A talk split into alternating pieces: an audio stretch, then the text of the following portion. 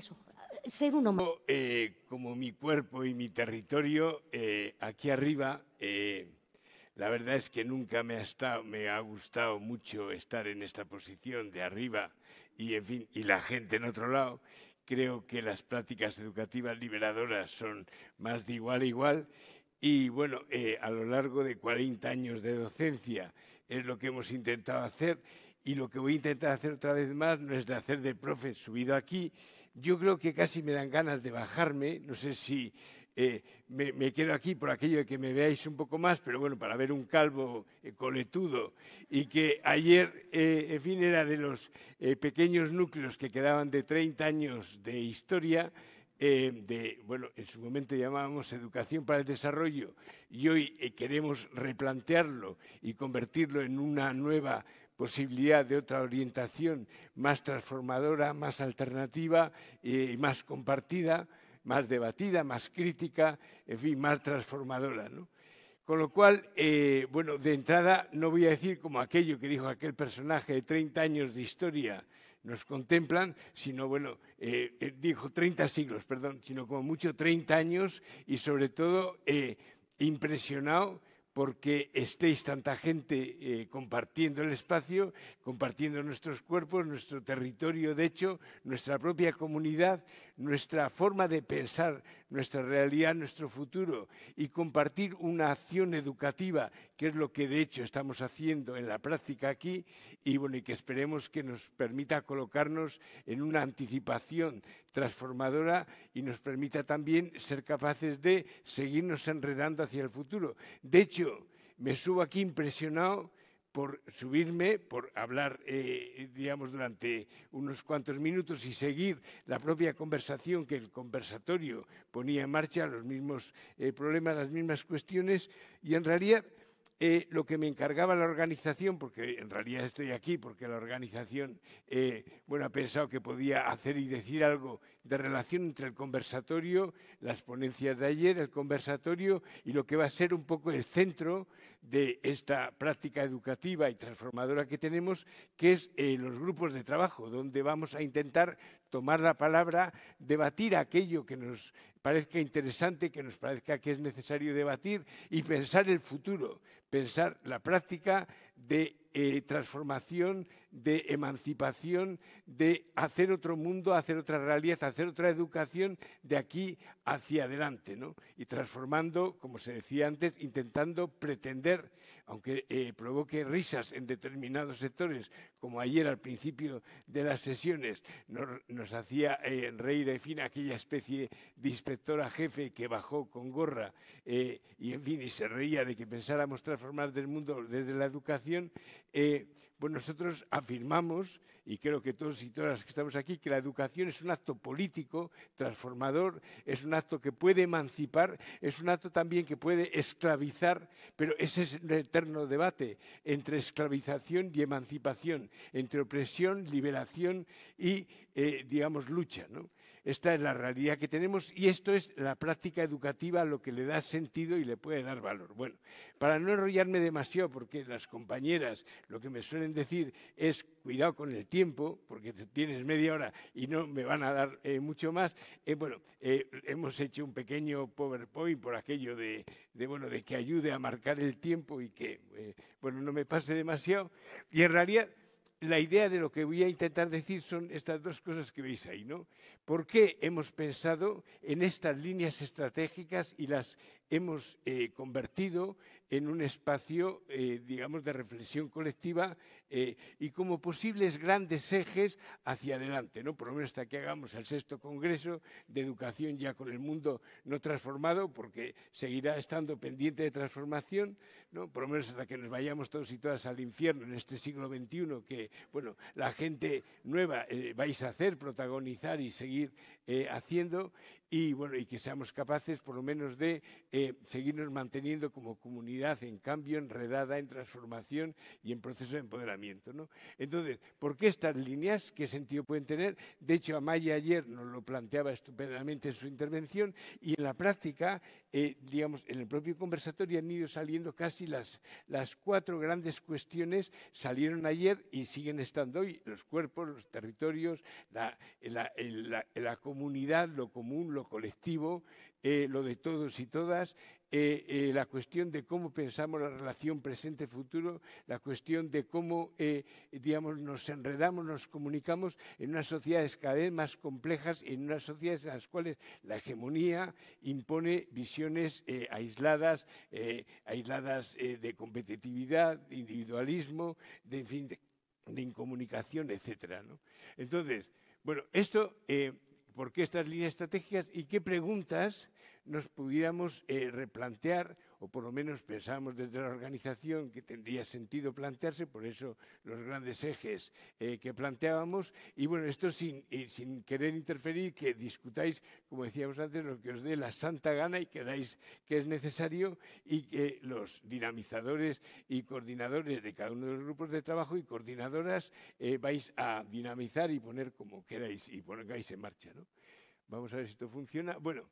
a ver, eh, hay un, viejo texto de Huxley en aquello de un mundo feliz. Por lo menos a las viejas generaciones Huxley fue uno de los elementos que nos ayudó a pensar y aquel mundo feliz, como otras eh, grandes obras de, en parte de la ciencia ficción y de la narrativa crítica, eh, digamos, nos hizo pensar. ¿no? Hoy seguramente tendríamos que pensar en, fin, en el Juego de Tronos, o tendríamos que pensar en el cuento de la criada, o tendríamos que pensar, qué sé yo, en, también en 1984. ¿no? Entonces, eh, decía que una dictadura perfecta tendría la apariencia de una democracia, pero sería básicamente una prisión sin muros, en la que los presos y las presas. Eh, ni siquiera soñarían con escapar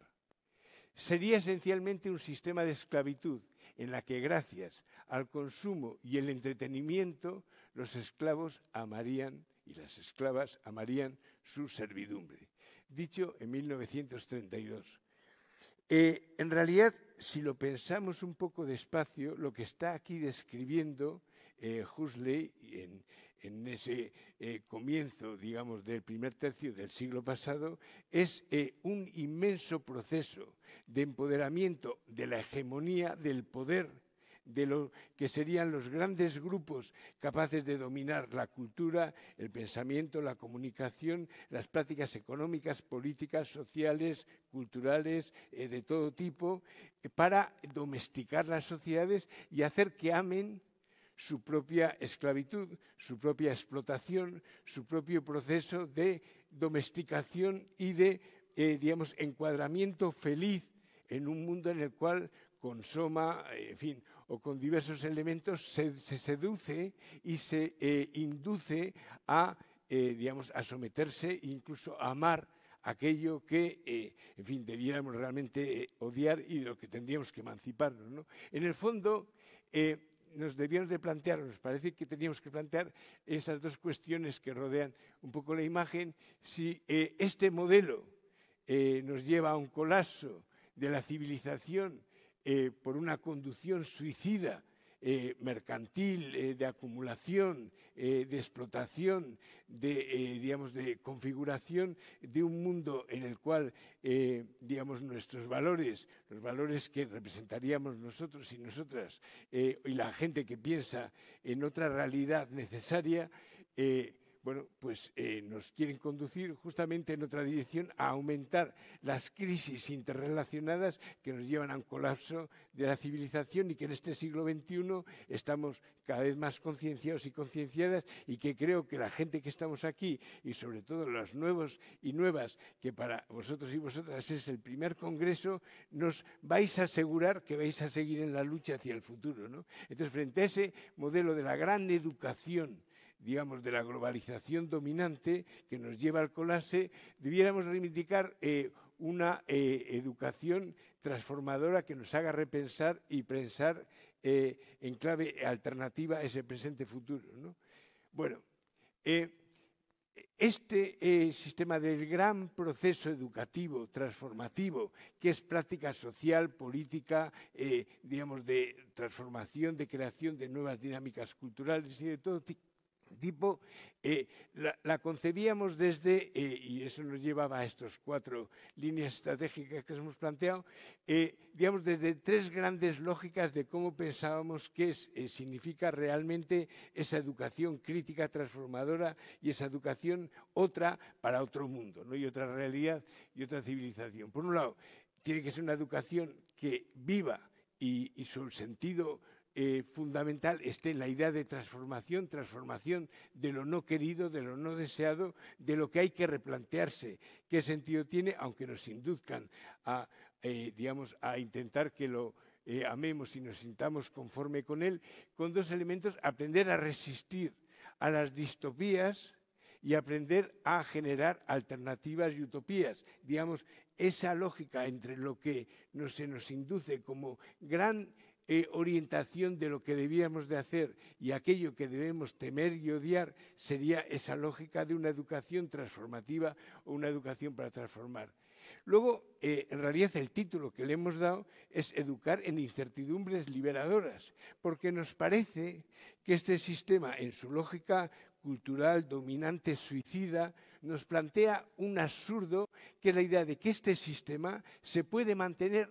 eternamente, que este sistema es sostenible, que este sistema puede ser capaz de superar sus propias lógicas, las propias lógicas de la Tierra, las propias lógicas humanas y las propias lógicas de la propia humanidad. Porque en el fondo, eh, digamos, la educación eh, digamos, ha sido un eje clave, la educación y la anticipación en todas las sociedades. Todas las sociedades han tenido que pensar a dónde quieren dirigirse y en función de eso actúan. Y en esa práctica de cómo pensar las relaciones de su presente y qué lógica las debieran unir es cuando entran los juegos de poder y los juegos de hegemonía y contrahegemonías y las luchas de consolidación de la opresión, de la explotación, de la subordinación, de la violencia, de la guerra, en fin, lo que todos y todas conocemos y odiamos por eh, las alternativas que piensan en un mundo contrario, diferente. Todo el mundo, eh, todas las prácticas en la historia, en el fondo, eh, han pensado en anticipación, han pensado en procesos educativos y han pensado en cómo sueñan, eh, digamos, aquellos valores y aquellas realidades que quisieran, digamos, ir acercándose cada vez más. Con lo cual, la idea de transformar de las certidumbres conservadoras que nos dicen cuidado con ensayar fórmulas que nos puedan llevar al desastre, Digamos, mantengámonos en lo que existe, en lo que tenemos, en lo que puede ser, y en todo caso, ante las crisis, ante los problemas, como en el caso de la pandemia, no hay que discutir el modelo social, sino se trata de buscar eh, elementos de tipo científico-tecnológico, de tipo técnicos, de tipo que sirvan a los grandes poderes para actuar, porque así se resolverán los problemas. Sea como en el caso de lo que nos ha convertido el debate, por ejemplo, del COVID, la gran pandemia que ha sido capaz de colapsar todo, lo han intentado transformar en no discutir el modelo, no discutir el sentido y el origen de este tipo de pandemia, sino a que el problema es si la vacunación de un tipo o la vacunación de otro. Es decir, en encontrar una respuesta tecnocientífica, tecnoindustrial, tecnomercantil y tecnomédica, tecnosanitaria, en vez de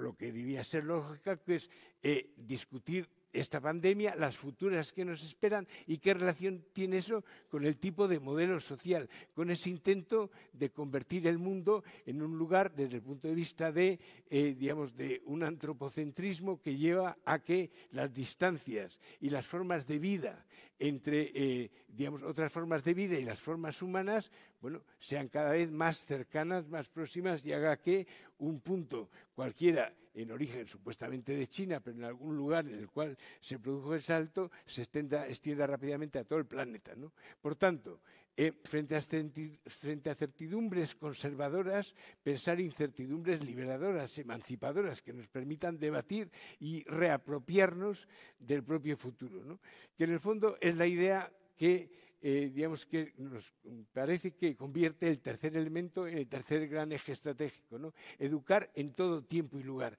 Acaba de salir en el conversatorio una educación pensada más allá de la propia educación formal. Es una educación, eh, bueno, importante, la educación escolar, la educación eh, universitaria, la educación que conforma un gran sistema y que ha sido un escenario de lucha siempre entre transformación y reproducción, pero que cada vez más desde el punto de vista de la consolidación de poderes a nivel global, ha ido perdiendo importancia en el terreno de herramienta de consolidación del sistema porque ha encontrado otros ámbitos educativos, otros ámbitos de seducción más importantes en los cuales ese inmenso proceso educativo de hacernos intentar amar eh, digamos, nuestra propia eh, opresión, explotación, subordinación, etcétera, pues eh, con lo cual todo espacio, las escuelas, las comunidades, los barrios, los movimientos sociales, los espacios de creación colectiva, los espacios discursivos, los espacios de comunicación, los espacios de enredamiento, los espacios en los cuales la gente pensamos la realidad, la sentimos, nos intercambiamos, nos amamos, nos odiamos, nos peleamos y nos eh, compenetramos, todos son escenarios de ese gran proceso, esa gran maquinaria educativa global eh, en la cual se disputa la hegemonía y la contrahegemonía. Disputamos pasado y disputamos futuro. ¿no? Con lo cual, esos tres elementos nos llevan a, eh, digamos, a convertirlos en los tres grandes ejes que nos harían desembocar en la justificación de las cuatro líneas tremácticas. ¿no? Cuatro líneas que las pudiéramos igual, eh, eh, en fin, aparentar con este gráfico, algo así, cuerpos y territorios como ámbitos desde donde nos construimos, nos hacemos agentes, nos elaboramos como sujetos históricos, nos elaboramos como sujetos en este eh, gran proceso que es de la lucha hacia el futuro y las luchas, eh, digamos, de hecho aquí nuestros cuerpos son territorios y son territorios en los cuales nos estamos haciendo eh, partícipes de ese proyecto que vamos a convertir y que compartir y que venimos compartiendo del pasado hacia adelante, ¿no? La segunda es que nos hacemos comunitariamente, es decir, el sistema nos intenta convencer de que nos hacemos individualmente y en competición y en aislamiento. Cuando ellos hacen una práctica, es decir, eh, todos los productos los venden como que son para usted, pero en realidad eso lo repiten millones de veces a millones de personas y con millones de discursos generalizantes, ¿no? diciendo, ustedes están aislados y aisladas, y lo decimos comunitariamente, lo decimos colectivamente. ¿no? Reivindicar, eh, y eso, bueno, antes ha salido la distancia que hay entre norte y sur, bueno, aquello que hablamos, el mundo, digamos, del capitalismo, eh, digamos, en unos lados de, los espacios planetarios y en otros, acerca de los restos comunitarios que se plantean y que los movimientos intentan mantener o, intenta, o intentamos reconstruir, pero que es parte de un proceso educativo, social y político que hay que recuperar. ¿no? La orientación comunitaria como espacios para aprender y hacia empoderamientos transformadores. La idea del aprendizaje anticipativo como un elemento importante, porque en el fondo constantemente tenemos que plantear a nivel individual y colectivo la relación de presente, futuro, eh, digamos, qué es lo que vamos a construir, qué podemos construir, qué límites o no límites tenemos y cómo lo hacemos en ese proceso colectivo y anticipando incertidumbres, lo que queríamos decir, incertidumbres liberadoras frente a las certidumbres que nos hagan precisamente, eh, digamos, amar lo existente y resistir al cambio porque aparece como aterrador, no lo presentan, en fin, como algo a huir de ello. ¿no? Y eso hacerlo desde las redes, las alianzas, las comunicaciones, como en la práctica hemos venido haciendo, y desde lo que este Congreso nos reivindicamos hacia el futuro. ¿no? Es decir, estas tres lógicas, digamos, educativas y estas cuatro, eh, digamos, espacios de repensarnos y orientar eh, actuaciones eh, educativas de futuro, pues, digamos, nos parecerían claves, ¿no? Bueno, cuerpos y territorios que no se debieran eh, tocar, no se debieran violar, no se debían explotar, no se debían liquidar, no se debieran eh, de alguna manera subordinar. ¿no? Y hay una serie de preguntas, quizá de cuestiones que rodean a esta cuestión de cuerpos y territorios eh, y que son, nos parece, claves en el debate que, que, vamos a ir afrontando y como queramos afrontarlo. ¿no? En realidad, como me indican que me queda poquito tiempo, porque creo que me enrolla un poco demasiado. Eh, bueno, eh, la idea también, en la misma línea de los territorios, como espacios habitados, sentidos, a defender, eh, a de alguna manera reivindicarlos como espacios de construcción en relación con las comunidades y espacios donde las luchas anticipativas y las luchas de transformación social y, cultural hegemónicas y contrahegemónicas se tocan. ¿no? Mm. Eh, vale. Eh, perdón. Bueno, en la lógica de construcción comunitaria, algunas ideas, por si sirvieran para adelante, la idea de los, frente a los intentos de eliminar la conciencia colectiva y la identidad comunitaria eh, a través de la imposición violenta eh, y, digamos, irregularizada y naturalizada de un individualismo mercantilizado, de, bueno, de construyese a sí mismo y búsquese su propio espacio de poder y su propio espacio de acumulación. La idea, eh, frente a ello, de un enfoque alternativo, crítico de empoderamiento hacia la construcción de eh, presentes futuros y una cuestión que nos parece clara la despolitización y el, eh, borrado simbólico de las desigualdades de clase, género, etnia, espacio eh, y ubicación que de alguna manera nos, eh, subordinan y nos convierte en, digamos, subordinados.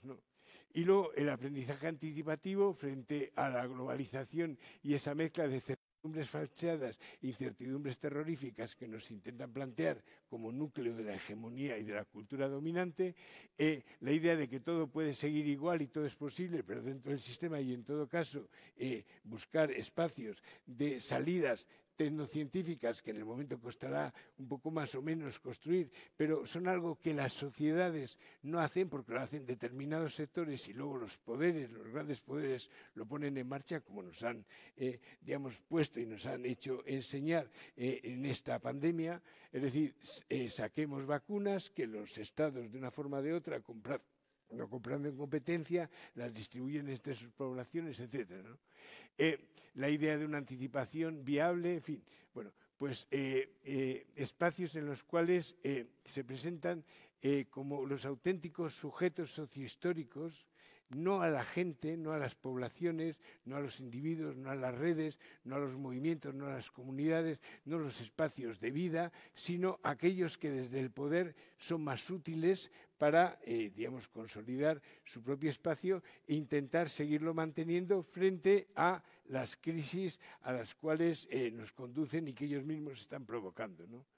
Eh, bueno, eh, las mismas dinámicas de redes, alianzas eh, de diverso tipo que las intenta cada vez más mercantilizar, porque en principio nacieron como espacios de mercantilización, las gentes las empezamos a domesticar, los movimientos las construyeron como espacios de empoderamiento, de comunicación, de arredamiento colectivo. De hecho, somos una muestra histórica y concreta de cómo esos mecanismos de redes nos han permitido encontrarnos de nuevo, encontrarnos gente vieja, eh, como bueno, el que os está pegando un poco la pelma ahora aquí, y gente nueva, gente que bueno, que es vuestro primer congreso y que va a ser vuestro siglo XXI, y en ese siglo XXI vamos a tener que seguir profundizando la lucha entre hegemonía contra hegemonía, educación liberadora, transformación, eh, digamos, y procesos de empoderamiento y de emancipación colectiva. Entonces, eh, escenarios de lucha por la reconfiguración de espacios de poder, de resistencia democrática y empoderamiento emancipador. Esta es la gran tarea que tenemos que discutir junto, a los otros grandes ejes. Por lo cual, eh, eh, digamos, sugeríamos como cuatro grandes preguntas que en el fondo, digamos, debierais de darle vuelta, quizá, quizá debierais darle vuelta porque, bueno, estas preguntas encierran a su vez otras cuantas, eh, no sé si decenas de preguntas metidas dentro de ellas, pero que en el fondo son preguntas para que cada eje estratégico quizá merezca la pena darle la respuesta. Yendo muy rápido es pensar cómo eh, en realidad el sistema actúa en este campo, en esta área que además está interrelacionada con el resto, como una práctica educativa de dominio, como una práctica educativa de explotación, de subordinación, y en qué medida podíamos hacer esa educación que queremos expandida, anticipativa, transformadora en todo espacio y lugar y en todas las generaciones como escenario de lucha y de disputa, ¿Cómo las podemos reconstruir? En realidad las preguntas van orientadas y como me están diciendo que estoy ya a punto de, bueno, creo que me quedan dos minutos, eh, que, eh, bueno, pues que las podamos un poco acabar de, ver. ¿no? La construcción comunitaria ocurre lo mismo como el sistema construye la relación individuos-comunidad desde los intereses de la globalización mercantilista, patriarcal, colonial, extractivista, hiperconsumista, y a su vez cómo podemos, eh, digamos, reconstruir lógicas alternativas de acción educativa que construyan culturas democráticas, comunitarias, sostenibles y, y al servicio de las mayorías sociales y en campos en los cuales lo cotidiano es un ámbito de disputa, de reivindicación y de transformación. ¿no? Eh, perdón. Bueno, eh, eh, las preguntas en torno a la anticipación pues tienen un poco la misma lógica, ¿no? Cómo imponen esas certidumbres conservadoras de que esto se puede seguir manteniendo y que, en todo caso, eh, ante las acumulaciones de crisis ya se buscarán alternativas que no cambien y no pongan en discusión y pongan en transformación el modelo existente, y, por tanto, cómo desde nuestro punto de vista podemos eh, provocar alternativas y hacer eh, orientaciones eh, emancipatorias de ese gran proceso de lucha y de educación, etcétera. ¿no? ¿Qué contenidos, qué estrategias, cómo nos enredamos, qué experiencias debíamos de ser capaces de conocer y de, en fin, experimentar y poner en marcha? Porque recordamos que seguimos entendiendo que la educación es un acto político de transformación, es un acto cultural y es un acto de creación colectiva, es decir, hacemos educación y estamos haciendo mundo, estamos haciendo realidad alternativa. ¿no?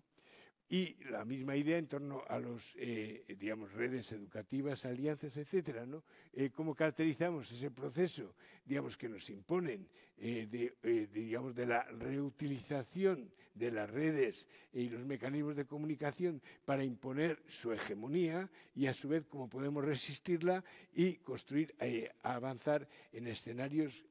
críticos y alternativos, ¿no? Si hacemos esa educación para la transformación social, que de alguna manera está significando eh, un, nuevo eje en el cual pensar la práctica educativa desde nuestras comunidades que queremos cambiar el mundo, ¿no? ¿Cómo lo podemos hacer? ¿Qué estrategias deberíamos potenciar en este ámbito para que sean herramientas de derecho empoderantes y de expansión crítica y emancipatoria, ¿no?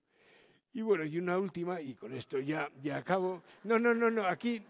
eh, lo siento, no voy a entrar, no voy a entrar, pero simplemente me interesa me interesa que pongamos el acento, no, no, no, porque me llevaría otra media hora o más, pero bueno, para no enredarme. No, ¿cómo, cómo desde eh, eh, ese movimiento que todos, por lo menos en un momento determinado, eh, adoramos y nos, digamos, y nos dejamos sorprender por su potencial liberador que era el zapatismo, ¿no? es decir, aquella panda en la cual, digamos, los indígenas, con unas armas que eran de madera y sin disparar casi ni un tiro, eh, y con, tapándose los rostros, no por el COVID, sino porque la forma de ser era precisamente ocultándose tras los rostros y haciéndose presente con la no presencia, es, ese movimiento también ha tenido que pensar esa relación de los cuerpos, los territorios, eh, la anticipación hacia dónde queremos ir, cómo construimos las críticas, cómo ubicamos la relación presente y futuro, cómo nos construimos colectivamente y cómo educamos. ¿Y cómo lo hacemos? Por tanto, sin más, eh, digamos, no, no os dejéis llevar por el susto de que ahora entraría esto, sino que nos vamos a ir ahora a, descansar un poquito, a tomarnos eh, un, desayuno, bueno, un desayuno, en fin, lo que nos hayan preparado que estará buenísimo. Y porfa, eh, recordar también que primero, para mantener un cierto orden, primero las filas de delante eh, y luego, pues poco a poco, las filas de más allá, sin querer decir que los de adelante son prioritarios. Oye, mil gracias.